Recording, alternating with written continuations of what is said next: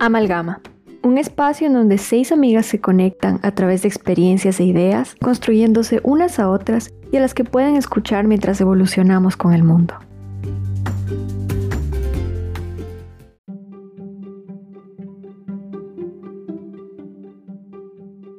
Me mueve mucho porque siento que a medida que el mundo se globaliza hay más dependencia a estar conectados y día a día he podido experimentar lo que esa dependencia significa en mi vida. Así como una relación de amistad o de pareja, tú tienes que poner una contribución para que esa relación funcione. Y claro, tienes que hacer ciertos sacrificios.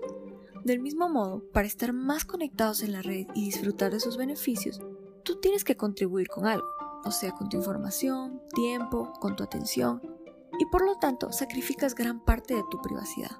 Desde hace tiempo nos encontramos obligados a entrar de completo a un mundo donde todos los aspectos de nuestra vida se conjugan en un mundo digital, un mundo donde la línea que divide lo privado de lo público se hace muy difusa. Y yo cuando a las personas les pregunto qué tanto valoran su privacidad, bueno, la mayoría, si tú lo haces, te va a decir que es invaluable. Sin embargo, la manera en la que usamos la red no refleja esa actitud. Seguramente es porque la privacidad no es algo tangible. No es como un lingote de oro. Como no se puede ver, las implicaciones de perder la privacidad en la red se perciben como algo más insignificante, como algo que tal vez vale la pena sacrificar. Cuando yo era estudiante de ciencias de comunicación, una de las temáticas que más llamó mi atención fue el tema de la privacidad no solo con sus implicaciones sociales, sino también las implicaciones políticas y el rol del Estado en esta dualidad de proteger nuestra privacidad versus brindarnos seguridad.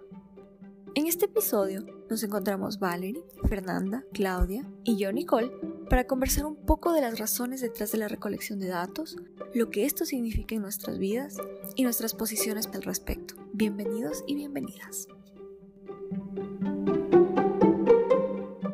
Como ya muchos saben, yo vivo en China y pues el caso de China en cuanto a la información es un caso muy particular. Ellos tienen lo que llaman The Great Firewall, que es que no puede pasar ninguna información que no sea controlada por el gobierno, que no sea aprobada por el gobierno. Entonces, Google no funciona ya si no tienes un VPN, YouTube, Instagram, Facebook, todos estos no funcionan y solo se pueden usar las alternativas chinas que se parecen pero que no son las aplicaciones que nosotros usamos.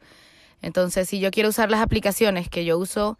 aquí en América, tengo que usar un VPN allá.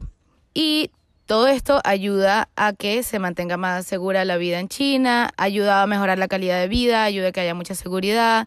Entonces, en mi vida personal es fastidioso que haya un control tan grande porque no me deja seguir mi vida como, como la he vivido con mis aplicaciones, pero en realidad no me molesta y siento que sí ayuda a mantener un tejido social, ayuda a prevenir que hayan crímenes, ayuda a que en general se mantenga una paz. Y la verdad, a mí no me molesta que lean mi información, siento que no tengo nada que ocultar y si me va a ayudar a que haya seguridad, que me protejan, siento que no tiene nada de malo. Empezando por porque ellos querrían nuestra información más allá de protegernos, de qué les va a servir a ellos una información, la, la información que nos lean. Yo creo que eso es exactamente una de las cosas más interesantes de todo esto, es de verdad reconocer cuáles son las razones por las que el gobierno o por las que el Estado quisiera hacer uso de tu información o recolectar tus datos. Y una de esas es, por ejemplo, o al menos así lo justifica muchas veces, que es el control de estos comportamientos que son poco deseables que hay online. Especialmente ahora lo del tema de los fake news o las noticias falsas o del lenguaje de odio, la difamación o por ejemplo lo que tú ves que sucede con los mercados negros con la dark web o con el terrorismo incluso. Entonces, todos estos comportamientos que claro que no son deseables en nuestra sociedad, a través de cierto nivel de vigilancia y de recolección de datos pueden ser controlados por el Estado. Y claro, en el caso como, como tú lo comentas, Clau, entonces si me está protegiendo, pues ¿cuál sería el problema? El problema es cuando esta recolección de datos se pasa también al control de la oposición y de los disidentes para mitigar movilizaciones políticas. Y esto sucedió en la primavera árabe, por ejemplo, cuando llegó a Egipto la primavera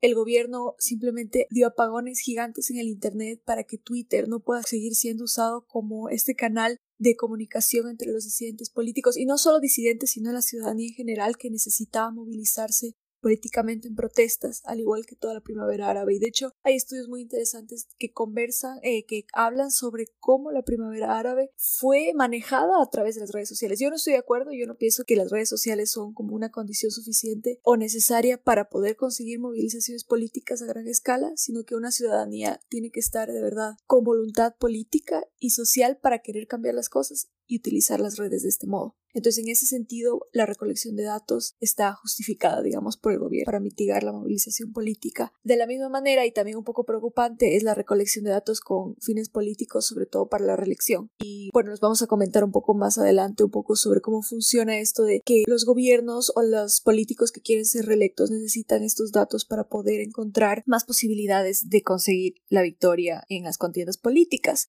Pero también no solamente el gobierno, existen empresas de mercadotecnia o de publicidad que intentan recolectar tus, tus datos, los monetizan y lo utilizan con fines de tales, de publicidad, para seguir vendiéndote cosas, por así decirlo. Y bueno, creo que uno de los más importantes aquí este es el control de los sospechosos y el terrorismo. Creo que a partir de, de del 9-11 es donde más se puede ver esta necesidad de controlar y cómo está súper justificado y legitimizado de que haya este espionaje, incluso desde antes, pero a partir de eso y que ya existe la popularización del Internet y el uso masivo de las redes sociales, se cree que uno está siendo protegido y que es necesario que te escuchen bajo esta, esta justificación de que nos están haciendo un bien. Entonces, es importante que nosotros nos cuestionemos hasta qué punto esto es necesario de verdad. Como tú dices, a, mí no, a ti no te molesta por el simple hecho de que, bueno, yo me descargo un VPN y ya está. Pero no sabemos en realidad lo difícil que puede ser para personas que necesitan movilizarse de manera política, que es básico para mantener la democracia, que tanto puede afectar eso y en verdad qué es lo que tú no sabes de lo que te estás perdiendo porque simplemente no lo puedes ver. Entonces yo creo que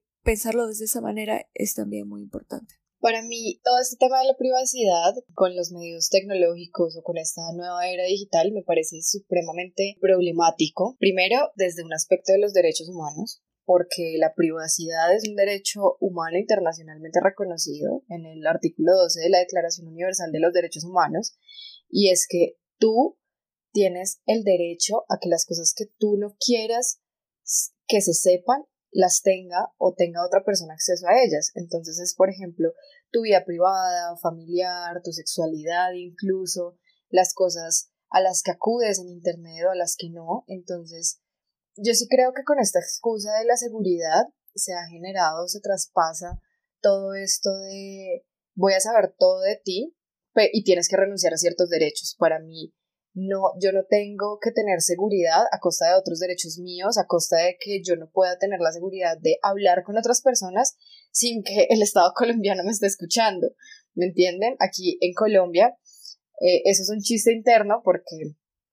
eh, se decía, o pues no se decía, sino que se, se aseguró que desde el ejército o desde el mismo Estado, a los opositores del gobierno se les estaban chuzando los teléfonos. Chuzados es como intervención. Se les estaba haciendo una intervención que no era legal, que no había sido aprobada previamente por un juez y que no tenía un fin legítimo para hacerlo, sino simplemente una persecución a la oposición. Entonces es ahí en donde tú dices por qué mi supuesta seguridad tiene que atentar contra mis otros derechos humanos, que uno de ellos es la privacidad y que además es con un fin de qué y para qué. Y Además, me parece que uno está en una franja muy, como muy espesa, por así decirlo, muy oscura, en donde, ay, sí, pues a mí no me importa porque yo, el que nada debe, nada teme, pero es que para tú ser opositor o para que la gente se interese en lo que tú haces, solamente necesitas casi que existir, porque a muchísimas personas, por lo menos, y lo hablo desde el contexto colombiano, aquí en Colombia, hacen perfilamientos incluso porque tú hagas un tweet eh, en contra del gobierno de acá y te meten directamente a una lista en donde ya te dicen positivo, negativo o neutro y que eso ha generado en el contexto colombiano masacres enteras de partidos políticos en donde no han dejado una sola persona, en donde la persecución es casi que por generaciones. Entonces, hasta donde hay cierto control y hasta donde con esta excusa de seguridad van a seguir traspasando esto que, que se supone que es tuyo, que solamente debe ser tuyo, porque es que además no solamente se van a enterar de cosas terroristas o de supuestamente eh, el control de drogas o cosas para tener la paz, sino que se ve que lo han utilizado con otros fines que pueden ser muy muy peligrosos para, para la sociedad en general. Y es como, bueno, yo quiero, por ejemplo, compartir una nude, pero lo quiero hacer con mi novio, específicamente con mi novio, y no, el Estado colombiano no tiene por qué verla y no quiero que la vea, ¿me entienden? Y que además tú no sabes en qué momento dices una palabra y se activan ciertas cosas para que se intervengan tus comunicaciones, que ese era uno de los problemas más grandes en donde dices ciertas palabras o comentarios en tu chat y eso les activa una alarma y pueden intervenir directamente a tu chat y es como, ok, debería yo por lo menos saber eso y que precisamente cuando hay intervenciones legales se hace ante un juez, él te dice si es legítimo, si no, ¿Entienden? Debe haber un control previo, pero que se, actúe, que se active de forma automática me parece completamente problemático porque es que está atentando contra ti directamente, contra tus derechos, y tú no sabes, como decía Nick, no sabes qué, cuál es el peligro porque es que tú no lo ves, no eres consciente de eso.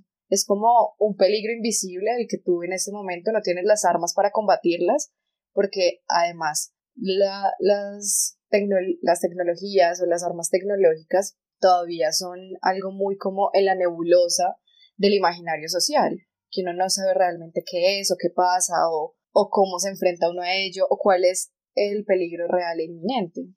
Ahora que tú hablabas, Fer, sobre el perfilamiento, creo que es importante en este momento analizar primero de qué se trata la recolección de datos, para qué se da, cómo funciona y quiénes son las personas o las compañías a las que les, les interesa esta parte. ¿Quiénes quieren nuestros datos? Vemos claros ejemplos como el de Cambridge Analytica con el Brexit, que es la salida de United Kingdom de la Unión Europea. Esta salida se da el 23 de junio de 2016, un jueves, en el que contrario a la estadística y al pronóstico, finalmente Reino Unido sí sale de la Unión Europea. Ahora, años después, y gracias a personas que trabajaban dentro de la compañía, se sabe cómo fue que se dio esta victoria. Y fue a partir de la recolección de datos. Facebook tiene una cantidad de políticas y no solo Facebook. Facebook es de pronto la empresa más grande que contribuye a que otras empresas, como el caso de Cambridge Analytica, puedan recolectar estos datos. Pero en general, cuando abres una aplicación, casi nadie se detiene a leer de Terms and Conditions y todo el mundo, me incluyo, vamos aceptando para que simplemente tengamos acceso a los beneficios de la aplicación. Ahora, resulta que con esta cantidad de datos que existe en el Internet, que es infinito, realmente es una cosa muy grande, pues no es infinito, pero es una cosa muy grande, están todos los datos de tu vida y de tu familia. Incluso si tú aceptas ciertas aplicaciones a través de Facebook, estás permitiendo a ciertas compañías que accedan también a los datos de tu familia y de las personas que tienes agregada,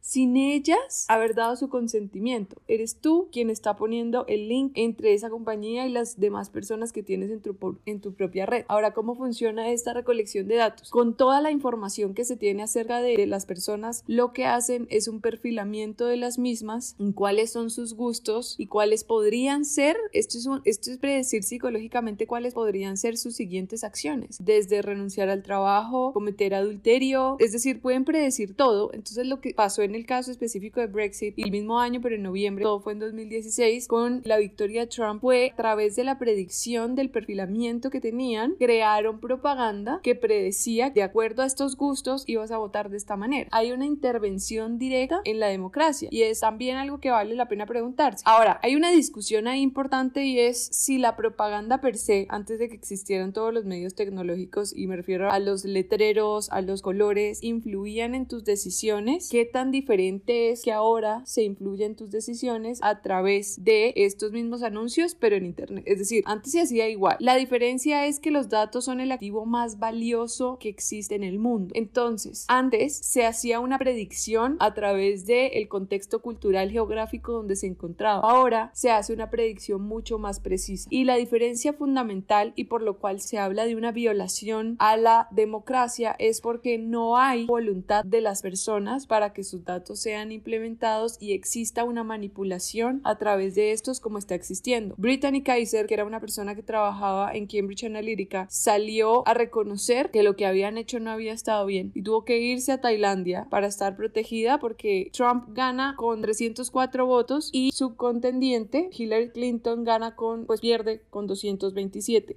Lo mismo pasa en el caso del Brexit, es un millón de votos de diferencia. ¿Cómo se logran estos votos captando a las personas que están en la zona gris? A través de estos gustos, personas que no votarían, se les llega a través del estudio de su perfilamiento psicológico. Digamos que analizar este tipo de cosas es grave porque estas empresas, y lo mismo pasa en Silicon Valley, ahorita se va a hacer efectiva este año una nueva ley gracias a un activista de Estados Unidos que se dio cuenta en California que realmente si las personas supieran lo que Google tiene sobre ellos, pues todos estaríamos espantados. Este activista McTaggart lo que hizo fue empezar a hacer una aware en todo Estados Unidos hasta que llegó al Congreso para poder aplicar esta ley que limita a empresas de Silicon Valley para que no se, no se profit, no se beneficien directamente de, de esta información para lograr que las empresas para las cuales trabajan en publicidad crezcan. Lo que estamos viendo ahorita sí es una clara manipulación de lo que está ocurriendo. Los datos de nuevo son el activo más grande, ya ni siquiera el petróleo, todo se trata de datos, pero yo creo también que es inminente y que esto no se va a acabar y que esto ya venía existiendo históricamente. Lo que pasa es que ahora hay plataformas digitales a través de las cuales se fortalece y crece, pero esto no es nada nuevo. Lo que es nuevo de pronto es el sistema masivo y sistemático que se está empleando y tal bien la masividad de la manipulación, porque manipulación siempre hemos visto. Ahora, no creo que exista un mecanismo y tampoco quisiera que exista un mecanismo que limite, pero sí que regule y que permita que las personas estén conscientes de cómo está funcionando esto. Según estadísticas, el 87% de las personas, perdón, el 80% de las personas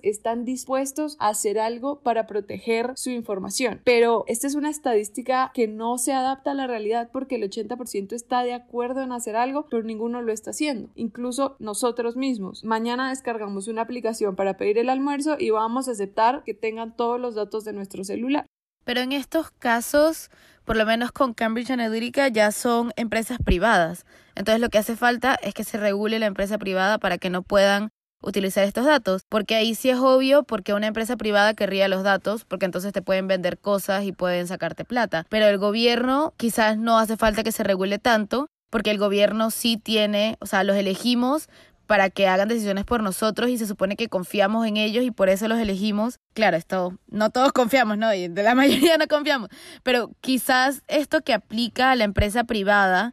a las empresas que buscan venderte algo, tienen que tener más regulaciones que los gobiernos, que lo que buscan es hacer políticas públicas. Por lo menos en China es el gobierno el que te controla, el que usa la información para las políticas públicas y para el control social, para el bien de, la sociedad y del país en general pero entonces quizás no aplica de la misma manera para la empresa privada que para el gobierno. Obvio, sino que a mí, por ejemplo, eso que dices específicamente, primero me gustaría resaltar una cosa de la que mencionaste y es la falta de consentimiento de las personas y de nosotros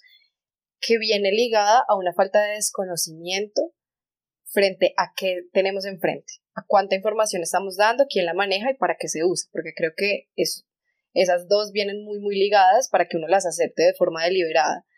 Y la segunda es que muchas veces dicen como, ay, pues entonces no te metas a redes sociales, pues entonces no aceptes nada, no bajes nada, pero me parece que es limitar muchísimo el discurso porque no se tiene en cuenta que literalmente en esta época es necesario tener redes sociales. Para que te den visas es necesario que tengas Facebook y te miran Facebook. Para conectarte con trabajos es necesario que tengas WhatsApp, es necesario que tengas Facebook, porque por ahí te comunican, pues te contactan, es necesario que tengas un correo electrónico para que ahí te llegue información. Incluso ahorita que estamos en esta época de COVID, es necesario un correo electrónico obligatorio si quieres acceder al sistema de justicia. Eh, es necesario que tengas LinkedIn, muchas veces te los piden en aplicaciones para el trabajo, entonces te dicen, ay, pues no te metas en esto si vulnera tu, tu seguridad o tu privacidad y no quieres que te miren, pero no ven que casi que nos obliga la sociedad como está creciendo a que estemos inmersas en esta en estas nuevas tecnologías o en estas aplicaciones que nos piden tanta tanta información. Entonces por eso para mí esa no sería como como una buena razón en que nos digan ay bueno sálganse sino más bien como dice Val el que se regule toda esta intervención pero algo que me parece fundamental es la transparencia de estas cosas. Yo creo que antes de que a uno le digan acepta tal aplicación, deberían decirle cuál es completamente toda la información a la que, a la que están accediendo, cómo hacer un tipo de un tipo de educación social frente al acceso que están teniendo de tu vida personal, para que uno pueda estar más pendiente. Y también lo que dice Valde, el 80% de las personas que, que quieren proteger su privacidad es como enséñennos cómo hacerlo, porque Te juro, o por lo menos yo no sé cómo hacerlo, y estoy casi segura que mucha gente lo sabe. O sea, yo no sabría cómo proteger mi privacidad e incluso accediendo a estas plataformas, no tendría ni idea. Bueno, es, es un poco distorsionado creer que el gobierno en realidad lo está haciendo solamente por tu bien a mí no me gusta pensar de esa manera porque tú en realidad estás haciendo como que un, contrato, ¿no? O sea, tú dices, ok, yo, tú me vas a dar a mi seguridad, tú me vas a proteger contra el terrorismo, pero tú vas a tener todos mis datos. Pero algo que Val dijo, y era, es muy importante, es que los datos se convierten ya en los activos más grandes. Y la atención de nosotros, que nosotros damos ese tiempo que invertimos en, en dar atención a algo en Internet, es prácticamente la nueva moneda. O sea, tú tienes que aprender a... Yo, yo dijera que es una, una solución muy elitista decir que nosotros tenemos que monetizar nuestros datos o que, por ejemplo, las redes sociales nos tienen a nosotros que pedir dinero a cambio de que protegen ellos nuestros datos y no se lo van a dar al gobierno y no se lo van a dar a empresas privadas. Porque el problema de eso ya es otro problema, no es un dilema, porque entras a otro problema con la democracia. Ok, tú, el que puede, está pagando para tener una utilización segura del, Internet, pero el que no puede, entonces él sí va a ser vigilado, él sí va a ser, él, esa persona sí va a tener que dar sus datos porque cree que parte del contrato es, ok, yo recibo un servicio gratuito, como se cree que el Internet es, pero a cambio yo estoy recibiendo algo, ¿no? O pero a cambio estoy dando algo, que sería mi información, mis datos, mi privacidad. Y también me llama mucho la atención lo que dice Valerie sobre que nosotros tenemos que regular más. Y Claudia tiene razón, nosotros podemos hacer que las empresas privadas simplemente regulen más, pero ¿cómo se supone que nosotros esperemos que el gobierno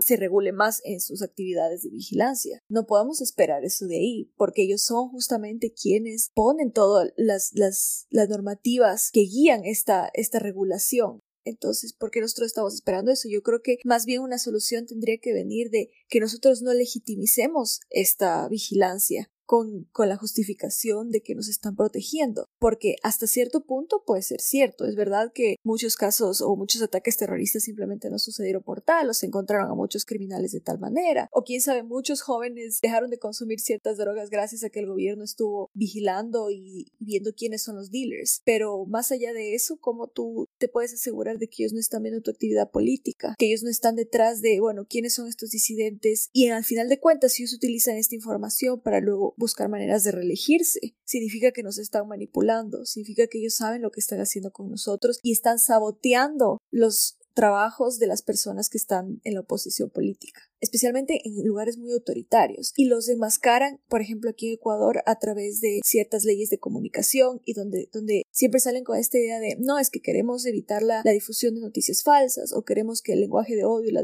la difamación sean prevenidos, pero en realidad no puedes tú decir, bueno, voy a meterme al Internet. Es muy difícil que tú consigas limitar estos comportamientos poco deseables, que nadie los quiere, claro, sin que tú también limites la, libertad de otros y la privacidad de otros. Esa línea es muy difícil de encontrar, esa división entre lo uno y lo otro. Sí, completamente. Además hay algo que ustedes están diciendo sobre este contrato social que uno hace con el gobierno y pues del que ya han hablado un montón de filósofos como Rousseau, Hobbes, en donde precisamente ese contrato social no puede estar mediado por una renuncia de tus derechos y no puede estar mediado por un control absoluto del Estado en donde sea él quien decida cuál va a ser completamente tu futuro, que es lo que ha pasado con las reelecciones o con las elecciones eh, precisamente de, ciertos políticos. Eh, además de, todo esto, a mí como que todo, todo este tema me traslada mucho a, a, la biopolítica y a todo lo que ha hablado del como del enemigo interno, por ejemplo acá en Colombia, yo, yo sinceramente soy partidaria de que aquí eso solamente se está usando como una herramienta más contra este enemigo interno que ha, perfilado Colombia durante tantos años, en donde, por ejemplo, antes lo hacían las fuerzas militares eh, por medio de una cartilla, en donde les enseñaban, por ejemplo, eh, las personas que defienden derechos humanos, que literalmente está así escrito en una cartilla que les enseñaban a ellos, eh, las personas que defienden derechos humanos, los sindicalistas, los jóvenes que estudian en universidades públicas, ellos son nuestros enemigos. Y es a ellos a los que hay que tener completamente vigilados. Y por ejemplo, eso propició una masacre que se dio en Barranca Bermeja eh, a manos de una, de una subcomisión, por así decirlo, de personas militares y pues con ayuda de gente ciudadana que aquí en Colombia se conoce como los paramilitares. Entonces yo siento que el Internet y todo esto es como una herramienta más que están utilizando para este perfilamiento y que además a mí lo que más me preocupa es que lo están legitimando un montón. Entonces, por ejemplo, desde el gobierno se salió, esta lista del perfilamiento de, las, de las personas que hablan en Twitter en contra o a favor del presidente y ahí se tienen en una lista y, y se empieza a actuar conforme a ello. Y otra cosa que me causa mucha, pues que me intriga demasiado y que me hace recordar algún texto que leí en algún momento para la universidad es sobre el estado inmunitario eh, del que habla Espósito, en donde precisamente se analizan estos estados que desde su paranoia, por así decirlo, para la seguridad de los ciudadanos, lo que hacen es generar este gran hermano en donde eh, controlan y abarcan todas las esferas de la vida de las personas y con esta excusa de la protección, pero lo que genera es pues lo que genera este extremo de inmunitas, que es lo que pues como que así se le dice, es que se desborde y amenace con toda la vida en común. Entonces queda una franja muy muy pequeña en donde es una vida válida que sí puede andar supuestamente libremente y hay otras que son abarcadas en donde se les limita completamente y se les vulnera precisamente sus derechos, generando esto que esa misma sociedad como que implosione desde adentro. Es tanta seguridad que desde adentro se empieza a ver tan enemigo al otro y se empieza a generar como cierta forma paranoica de lo que es, que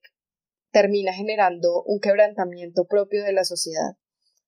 y que yo creo que eso sí se ha visto mucho en el caso de Estados Unidos, en donde la gente es supremamente paranoica con sus cosas, con los ataques terroristas o que no, que tenemos que, pues que tengo que proteger mi celular de tal forma o cuidarse con,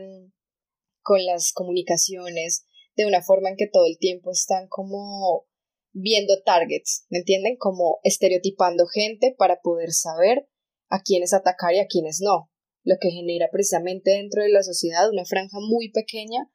de quienes sí pueden estar y convivir en sociedad de una forma libre y quienes no deberían estar. Y es ahí donde uno dice, bueno, yo no hago nada, no debería estar en la otra franja, pero ¿y qué pasa con esta otra franja? Que ahí es donde se ha unido como esta teoría del Estado inmunitario con eh, las vías que no valen. Entonces, cuando tú no estás en esa franja válida, pueden atentar directamente contra tu vida sin que, y que eso sea legitimado. Entonces es ahí donde empieza toda una problemática súper fuerte de estamos dispuestos a seguridad que nos brinda el Estado, pero a costa de qué. Y eso en qué va a terminar.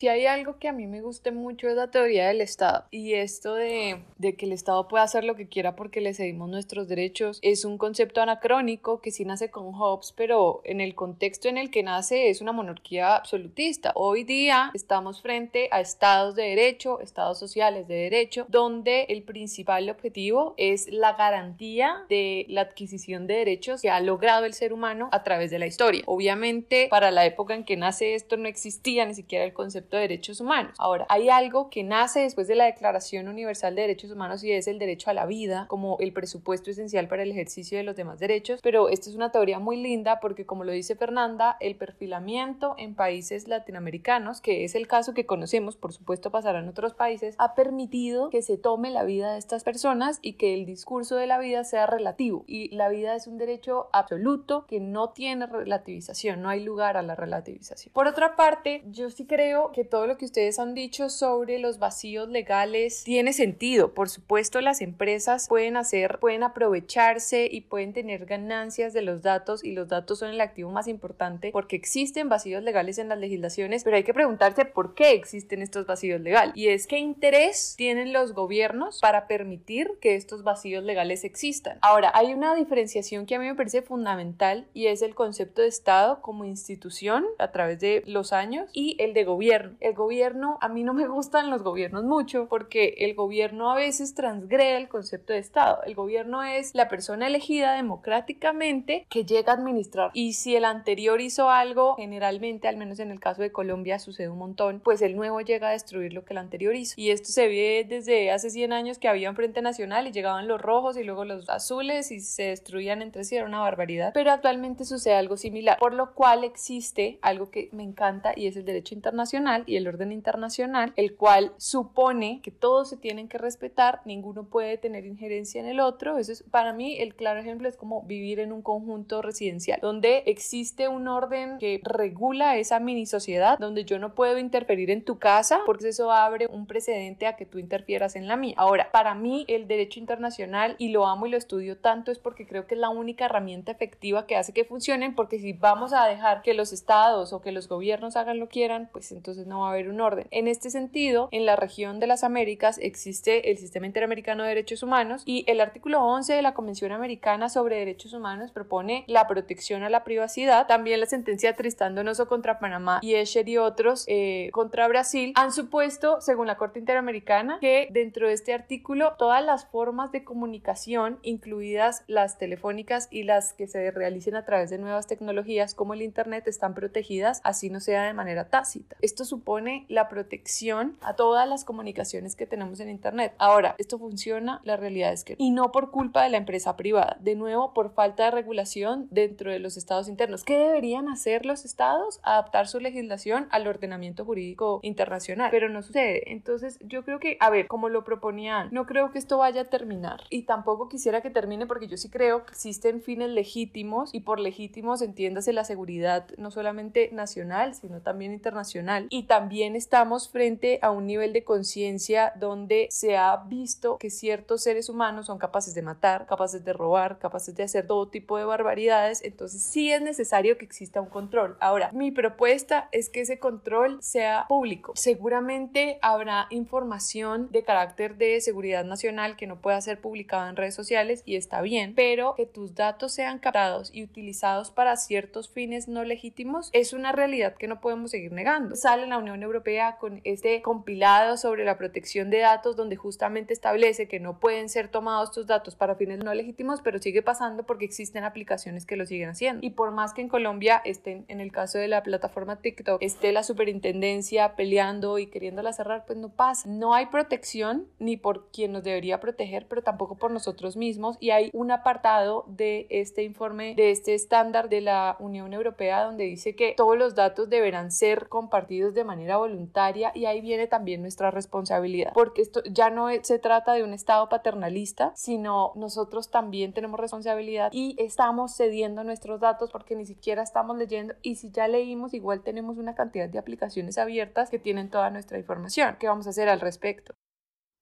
Sí, con lo que dice Vale estoy, estoy de acuerdo en cierta medida en que nosotros también tenemos cierta, cierta posibilidad de hacerlo, porque sí creo que desde el activismo social y desde que las personas, de que nos organizamos como colectivo y digamos, no lo vamos a usar, no, o sea, tu aplicación no va a ser usada y no la vamos a descargar porque es que no cumple con mis cosas de seguridad, también es una parte de presión social súper importante, sino que también creo que los estados no tienen esta voluntad política. Primero, no tienen voluntad política. Y segundo, es muy difícil porque yo creo completamente que muchas veces la ley está años, mil veces de atrás de lo que pasa en la actualidad y la tecnología en este momento es súper difícil de controlar. Entonces, yo siento que aparte de que falta voluntad política, falta que se pongan las pilas y bueno, y si yo en algún momento voy a estar como en algún cargo de, gobierno o haciendo políticas públicas, es como hay que ponernos las pilas en adelantarnos, en leer la sociedad y en empezar con esto, en empezar a decir, bueno, ¿cómo lo vamos a hacer? Está sucediendo esto, ¿qué se puede regular desde el derecho? ¿Cómo lo puedo hacer desde las normas? cómo las vamos a implementar para que para no quedarnos atrás y precisamente tener estos vacíos en donde se van a seguir vulnerando un montón de derechos, en donde van a seguir sucediendo un montón de cosas, pero, pero van a quedar ahí, al aire, por durante un montón de tiempo, mientras que el derecho, mientras que la ley nos avanzamos o, o nos ponemos al día con esto que sucede. Porque ahorita puede estar saliendo TikTok, que es como nuestro foco de atención en estos momentos por todo lo que ha sucedido, pero también puede estar saliendo otra que nos va a quitar más datos y es como, ok, tenemos es que estar, es a la vanguardia de lo que está sucediendo en la realidad. Bueno, pero si ya sabemos que esto está sucediendo,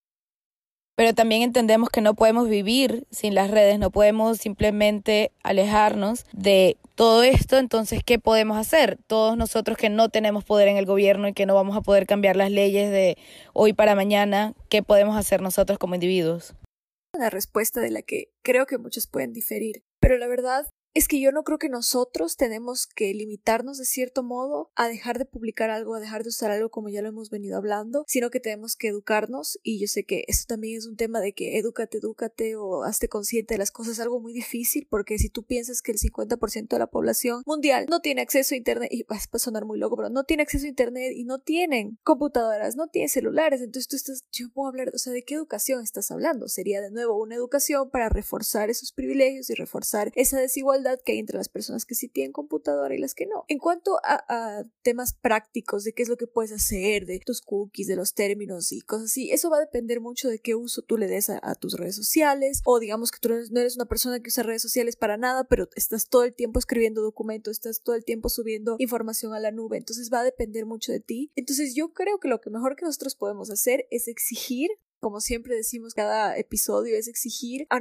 a, nuestros gobiernos, a nuestros estados, que se hagan políticas públicas acorde a esta realidad que estamos viviendo. Y aunque Valerie mencionó el ejemplo de la Unión Europea en la protección de datos y cómo todavía tiene fallas, yo creo que eso es un avance gigante a lo que se puede hacer. Sin embargo, y eso es otro tema para otro episodio, se, se requiere, o sea, una condición para eso sería que haya más integración para que así se puedan ceder estos ordenamientos al sistema jurídico internacional, porque si nosotros nos quedamos a nivel nacional puede ser un poco precario lo que se pueda lograr. Pero para eso necesitamos cierta, cierto nivel de, de integración que se tiene que promover en la región y todo, y eso es otro tema. Entonces sí, yo creo que nosotros que exigir y concientizar a medida de lo posible que se, no solo que se acabe esta desigualdad que hay en el, en el mundo digital y en, la, y en la digitalización y el acceso que tenemos al Internet y a estos aparatos, estos computadoras y celulares, sino también que, que el gobierno aprenda a rendir cuentas también en este aspecto de aquí. Pero para eso nosotros tenemos que darnos cuenta de que ellos tienen la obligación de rendirnos cuentas. Y yo creo que ese es el problema más grande ahora de que creemos que ellos no lo tienen. Al mismo modo que otras empresas, que todas las redes sociales que utilizamos. Entonces eso yo creo que podemos utilizar como, como una lección a nivel personal.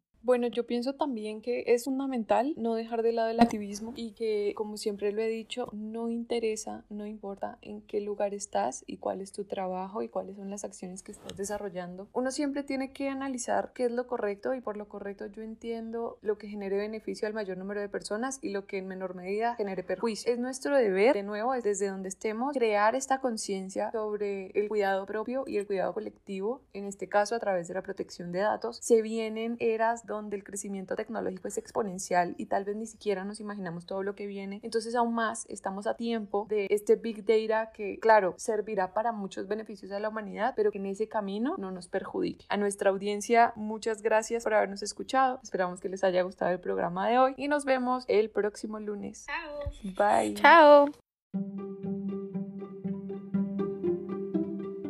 No se olviden de seguirnos en nuestro Instagram, arroba amalgamashow.